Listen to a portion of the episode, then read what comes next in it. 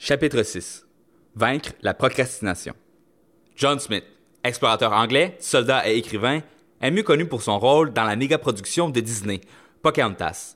Selon le film, John, un grand et courageux explorateur, et Pocahontas, une native américaine, également fille du grand chef Powhatan, forment une relation improbable qui déclenche une guerre entre les Anglais et les natifs. Pris de rage, le père de Pocahontas tente d'exécuter John Smith, mais cette dernière le sauve in extremis en se jetant courageusement devant lui, arrêtant l'arme de son père. Le principal antagoniste, John Ratcliffe, leader de l'expédition et gouverneur de la colonie, profite de la capture de John Smith comme excuse pour attaquer et détruire sauvagement la ville de la tribu de Powhatan dans l'espoir de leur voler leur or, qui n'existe même pas. Pocahontas et John Smith doivent tragiquement se séparer alors que John doit retourner en Angleterre, mais lui promet de revenir. J'aurais beaucoup de sympathie pour John si ce n'était que les historiens nous présentent une version drastiquement différente des faits. La vraie histoire de John Smith n'est pas celle d'un drame romantique, mais bien celle d'un égomaniaque mythomane aux idées de grandeur. George Percy, un des leaders de l'expédition et éventuellement gouverneur de la Virginie, décrivait John comme un homme ambitieux et sans mérite qui ne cherche que la gloire. Dans les faits, John et Pocahontas, alors âgés de 11 ans, n'ont jamais développé de relation. John a inventé l'histoire après que Pocahontas soit devenue célèbre puisque son mari, John Rolfe, l'a présentée en Angleterre comme étant la première sauvage réformée. En réalité, John a conspiré avec deux autres conseillers pour déposer le président et nommer Ratcliffe à sa place. Pour le remercier, ce dernier le nomme en charge du commerce avec les Indiens.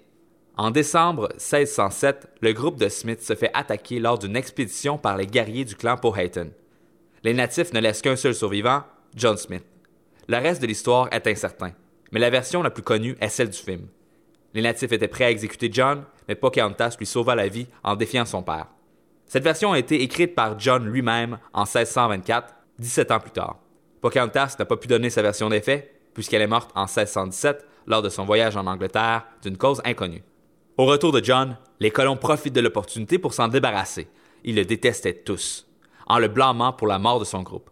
La sentence devait être exécutée le lendemain matin, mais la chance en a voulu autrement. Le soir même, le camp, alors pris par la famine, a été surpris par l'arrivée de 100 nouveaux colons apportant nourriture et équipement. Ils ont donc fêté toute la nuit, oubliant complètement l'exécution qui devait avoir lieu le lendemain matin. Sa mise à mort a donc été reportée plus tard, puis à plus tard, et puis oubliée. Tu as bien lu, John Smith a été sauvé par la procrastination. L'ennemi en soi. À la fin de la première partie, j'ai introduit la troisième loi de Newton. Chaque action entraîne une réaction équivalente opposée. Cette force agit autant sur le plan physique, social que psychologique. Le penchant psychologique de cette loi est expliqué en détail dans l'excellent livre The War of Art par Stephen Pressfield. Il existe un secret qui différencie les écrivains des amateurs, dit-il. Écrire est facile. Ce qui est dur, c'est s'asseoir pour écrire. La force qui nous empêche de nous asseoir se nomme la résistance. La résistance est une force interne qui a pour seul objectif de saboter notre productivité. Elle est son ennemi naturel. Plus la tâche est importante, plus la résistance est grande. C'est un agent insidieux. Il se dissimule en attirant l'attention sur autre chose que lui-même. C'est la faute de ton patron, ta femme, tes enfants, tes collègues. Il chuchote subtilement à notre oreille, faisant passer ses idées pour les nôtres. La résistance est sournoise. Elle va tout faire pour t'empêcher d'accomplir ton travail, te cajoler, t'intimider, te séduire, te mentir. Elle va argumenter comme un avocat, flatter ton ego comme une prostituée et te pointer un 9 mm en plein visage comme un bandit. La résistance n'a pas de fierté. Elle va te donner quelque chose d'une main et se servir dans tes poches de l'autre. Vaincre la résistance est simple. On doit se réveiller, s'asseoir et travailler jusqu'à ce qu'on ait tout donné. C'est un combat quotidien, une guerre qui ne prendra jamais fin. Dans ce chapitre, je vais te donner les meilleures armes et munitions que j'ai trouvées pour combattre cet ennemi vicieux et infatigable s'enchaîner à son travail. Herman Melville était incapable de terminer son roman Moby Dick. Sa solution, il demandait à sa femme de l'enchaîner chaque jour à son bureau jusqu'à ce qu'il termine. Victor Hugo avait une méthode similaire. Pour l'aider à écrire Les Misérables et le bossu de Notre-Dame, il s'enfermait nu dans son bureau et ordonnait à sa servante de lui rendre ses vêtements uniquement à la fin de la journée. La réponse à la procrastination est simple. On s'enferme dans son bureau en se laissant deux options travailler ou fixer le mur. la résistance va se manifester sous forme de distraction, d'ennui, de rêverie, de fatigue, mais si on tient notre bout, l'inspiration va éventuellement apparaître et la résistance aura été vaincue. Malheureusement pour nous, la résistance possède maintenant une arme qui n'existait pas à l'époque d'Herman Melville ou de Victor Hugo, ton téléphone. Ferme ta sonnerie, désactive toutes tes notifications, mets tes écouteurs et travaille. Ton objectif quotidien est simple, trouver le flot. Le secret des maçons. Il y a deux choses que j'aime chez Will Smith. Son film I, Robot et son entrevue avec Charlie Rose. Ma citation favorite de cette entrevue est la suivante. On ne commence pas sa journée en voulant construire un mur. On ne se dit pas je vais construire le plus gros, le plus impressionnant et le plus grand mur jamais construit. On ne commence pas là. On se dit je vais poser cette brique aussi parfaitement que cette brique peut être placée. Fais ça chaque jour et bientôt tu vas avoir un mur. Lorsqu'on s'enchaîne à son bureau, qu'on est sous le siège de la résistance, la première chose à faire est d'appliquer le même principe qu'avec le Just-in-Time Learning. Morceler une tâche complexe en petites tâches simples, diviser le mur en briques. Aussitôt qu'on pose la première brique, on génère un momentum qui rend la deuxième plus facile à poser. Lorsqu'on essaie de pousser une voiture, on doit dépenser plus d'énergie lorsqu'elle est immobile que lorsqu'elle est déjà sur sa lancée. Le même principe s'applique à notre travail. Le pseudo-travail. Ce n'est pas parce qu'on s'enchaîne à notre bureau que le combat contre la résistance est gagné. Lorsque tu affrontes ton travail, la résistance va attirer ton attention vers du pseudo-travail. Meeting, recherche, planification. Elle va dire Hey, tu as un nouveau email, va l'ouvrir, c'est peut-être important. Je me demande combien de gens ont visité ton site web aujourd'hui. Oh, qui est cette personne qui a commenté sur notre page LinkedIn?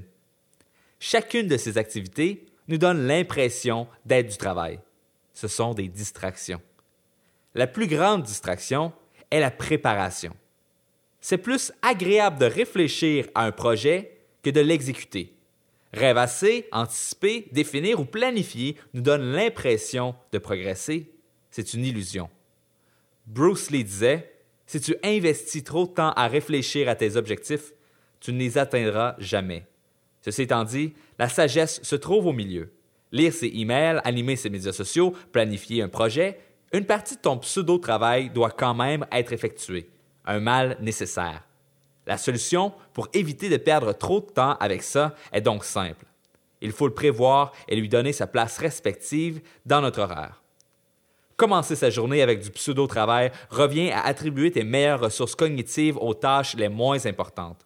Chaque jour, travaille sur ce qui est important en premier et réserve ta dernière heure pour le non essentiel. Lorsque la résistance te chuchote, je me demande on a fait combien de ventes aujourd'hui. Réponds-lui, on ira voir à 16 heures. Garde tes heures les plus productives pour ton air d'impact. La loi de Parkinson. Imagine que tu es en voyage d'affaires et que l'entreprise pour laquelle tu travailles, une grosse multinationale, te rembourse tes repas, 120 dollars par jour, et dépenses d'hébergement, 400 dollars par jour. Vas-tu manger des mecs valeurs toute la journée? Ou, comme la plupart des gens, tu vas en profiter pour manger dans de bons restaurants et dépenser le maximum possible chaque jour? Vas-tu te louer une chambre dans un motel crasseux ou une suite dans un Hilton? Est-il possible que tu dépenses moins que la limite?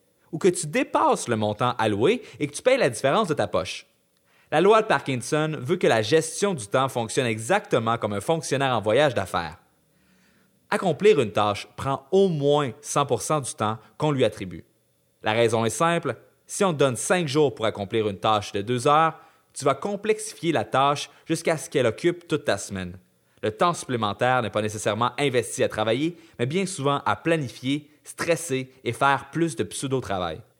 Par exemple, si on te donne deux mois pour accomplir un travail qui prend trois semaines, tu vas planifier, méditer et procrastiner pendant sept semaines pour finalement n'avoir d'autre choix que de travailler 12 heures par jour la dernière semaine. La résistance te fait sortir faire la fête ou prioriser du faux travail sous prétexte que t'es bon, ça va juste te prendre quelques jours. Il te fait sous-estimer la quantité réelle de travail pour ensuite déléguer le tout à ton futur toi. Chose que l'on fait avec plaisir puisqu'on pense à notre futur moi comme étant un étranger tout-puissant. Cette loi sabote non seulement les travaux de session des étudiants, mais s'en prend également aux tâches simples présentes dans n'importe quelle organisation. répondre à ses courriels, publier sur les médias sociaux, écrire un article de blog. Est-ce que ça prend vraiment 30 minutes écrire un courriel qui dit essentiellement non, on n'est pas intéressé? Est-ce qu'on a vraiment besoin d'une heure pour faire l'image parfaite à publier sur sa page Facebook? Doit-on vraiment passer quatre jours sur un article de blog à formuler, reformuler, effacer et recommencer? La résistance nous convainc que tout ce qu'on publie doit représenter fidèlement ce que nous sommes. Parfait. Par conséquent, on accorde une importance démesurée à des choses anodines. Comme le gestionnaire de médias sociaux qui insiste qu'on doit publier exactement 2,43 fois par jour, soit à 7h13, 11h43, 3h10. Comme le graphiste qui s'énerve lorsque tu écris en Times 12, alors que la charte graphique dit très spécifiquement qu'on doit utiliser Times 11. Comme le chef cuisinier qui tient absolument à ce que tu saupoudres les épices dans le sens anti-horaire. La résistance nous fait nous accrocher dans les fleurs du tapis en nous convainquant que ces fleurs sont bien tangibles et importantes. La raison pour laquelle on la laisse nous manipuler est simple. Puisqu'on croit en notre propre importance, alors les tâches qu'on fait doivent conséquemment être importantes. Elle nous force à créer des critères d'excellence qui n'existent pas, comme le sens dans lequel on doit saupoudrer les épices, et on juge les autres qui effectuent ces mêmes tâches sans regard pour ces critères, je suis donc meilleur qu'eux. Lorsque j'ai débuté mon entreprise, la tranchée, une des tâches à faire était la création d'un logo. Créer un logo peut être un processus excessivement long et complexe. Faire des focus groups, brainstorm, sondage, etc. Ou excessivement simple. Dans mon cas, j'ai décidé d'utiliser la deuxième approche. J'ai pris ma tablette électronique et j'ai écrit à l'aide de mon crayon la tranchée. J'ai reculé d'un pas, tourné la tête au 45 degrés repris mon crayon pour ajouter des tout petites barres autour. Le processus aurait pris à peu près cinq minutes. J'aurais pu me donner une semaine pour créer un logo différent. Mais est-ce que ça aurait été vraiment un meilleur logo? Et si c'était le cas, aurait-il été suffisamment meilleur pour justifier une semaine de plus pour lancer mon projet? Abraham Lincoln disait Si on me donne six heures pour abattre un arbre, je vais passer les quatre premières à aiguiser ma hache. Si Lincoln avait connu la loi de Parkinson, il aurait plutôt passé 15 minutes à affûter sa hache, deux heures à abattre l'arbre et le temps restant à faire autre chose de plus productif. Il ne faut pas se dire j'ai cinq jours pour accomplir cette tâche, mais bien comment est-ce que je peux compléter cette tâche le plus rapidement possible pour ensuite investir la balance de temps dans autre chose? Si tu manges ce biscuit, les terroristes gagnent. Ça fait une semaine que tu as commencé un nouveau régime et tu as déjà perdu deux livres. Tout fier, tu décides de te laisser tenter lorsque ta mère vient te visiter avec des biscuits maison. Juste un.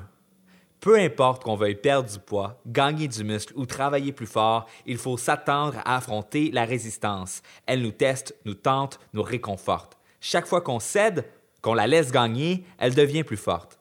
Dès qu'on cède une fois, on tombe dans le piège du Ah, pis de la marde. Le premier cookie était si bon qu'on veut en prendre un deuxième. Et puisqu'on a déjà triché aujourd'hui, quel mal ça peut faire d'en prendre un autre? En veux-tu encore, Olivier? Ma mère me demande. Ah, puis de la marde, amène-moi la boîte. Pour éviter ce piège, il faut comprendre que si on dit oui au biscuit, les terroristes gagnent. On se laisse convaincre qu'il s'agit d'une exception qu'on va se reprendre le lendemain. Excepté qu'il y a toujours une autre exception qui nous attend au détour. Pour trouver le courage de dire non, il faut assumer que tricher une fois revient à tricher chaque fois. Après tout, how you do anything is how you do everything. Comment gagner la guerre? On doit commencer à écrire même quand on ne sait pas quoi dire. Danny Laferrière. Il est 9 heures, tu es bien installé à ton bureau, prêt à créer. 9h15, tes yeux sont rivés sur le clignotement de ton curseur, ta page est complètement blanche. Tu commences à angoisser. Est-ce que les mots vont finir par arriver? Combien de temps vas-tu passer à fixer ton écran en recherche d'inspiration? Cinq autres minutes passent, tu ne fais aucun progrès. C'est là qu'il cogne à la porte. Tu devrais vider ta boîte courriel, peut-être que ça va aller mieux après. Mensonge. Écris quelque chose, n'importe quoi, mais écris quelque chose. Commence par un mot, une phrase, un paragraphe. Fixe-toi un objectif à atteindre, comme 500 mots, et écris tout ce qui te passe par la tête jusqu'à ce que tu l'aies atteint. Chris Gilbo explique dans son article Comment écrire 300 000 mots en une année qu'il écrit 1000 mots par jour, 6 jours par semaine. C'est d'ailleurs cette habitude qui lui a permis de publier cinq livres d'environ 300 pages chacun en sept ans, ainsi que des centaines d'articles de blog. Fais comme lui. Fixe-toi une quantité minimale de travail que tu dois absolument accomplir chaque jour. Pas nécessaire que ce soit un nombre de mots, nous sommes pas tous des auteurs comme Chris, mais trouve-toi un équivalent pertinent à ta situation. Ta liste de tâches en cache sans doute une qui, une fois complétée, fait de ta journée une réussite et t'avance d'un pas vers ton but. Aie comme objectif de faire au moins une de ces tâches par jour. N'attends pas, pose une brique. Ferme ton téléphone et procrastine ton pseudo-travail. Fais le travail important en premier, garde le mal nécessaire pour la fin. Reste dans ton air d'impact le plus longtemps possible, reste en flot le plus longtemps possible. Fais ça chaque jour, chaque semaine et n'arrête pas. Bien vite, tu vas te retourner et être étonné par l'impact phénoménal de ton propre travail. Certes, tu ne pourras jamais gagner la guerre, mais crois-moi, la vie est beaucoup plus belle lorsqu'on gagne nos batailles.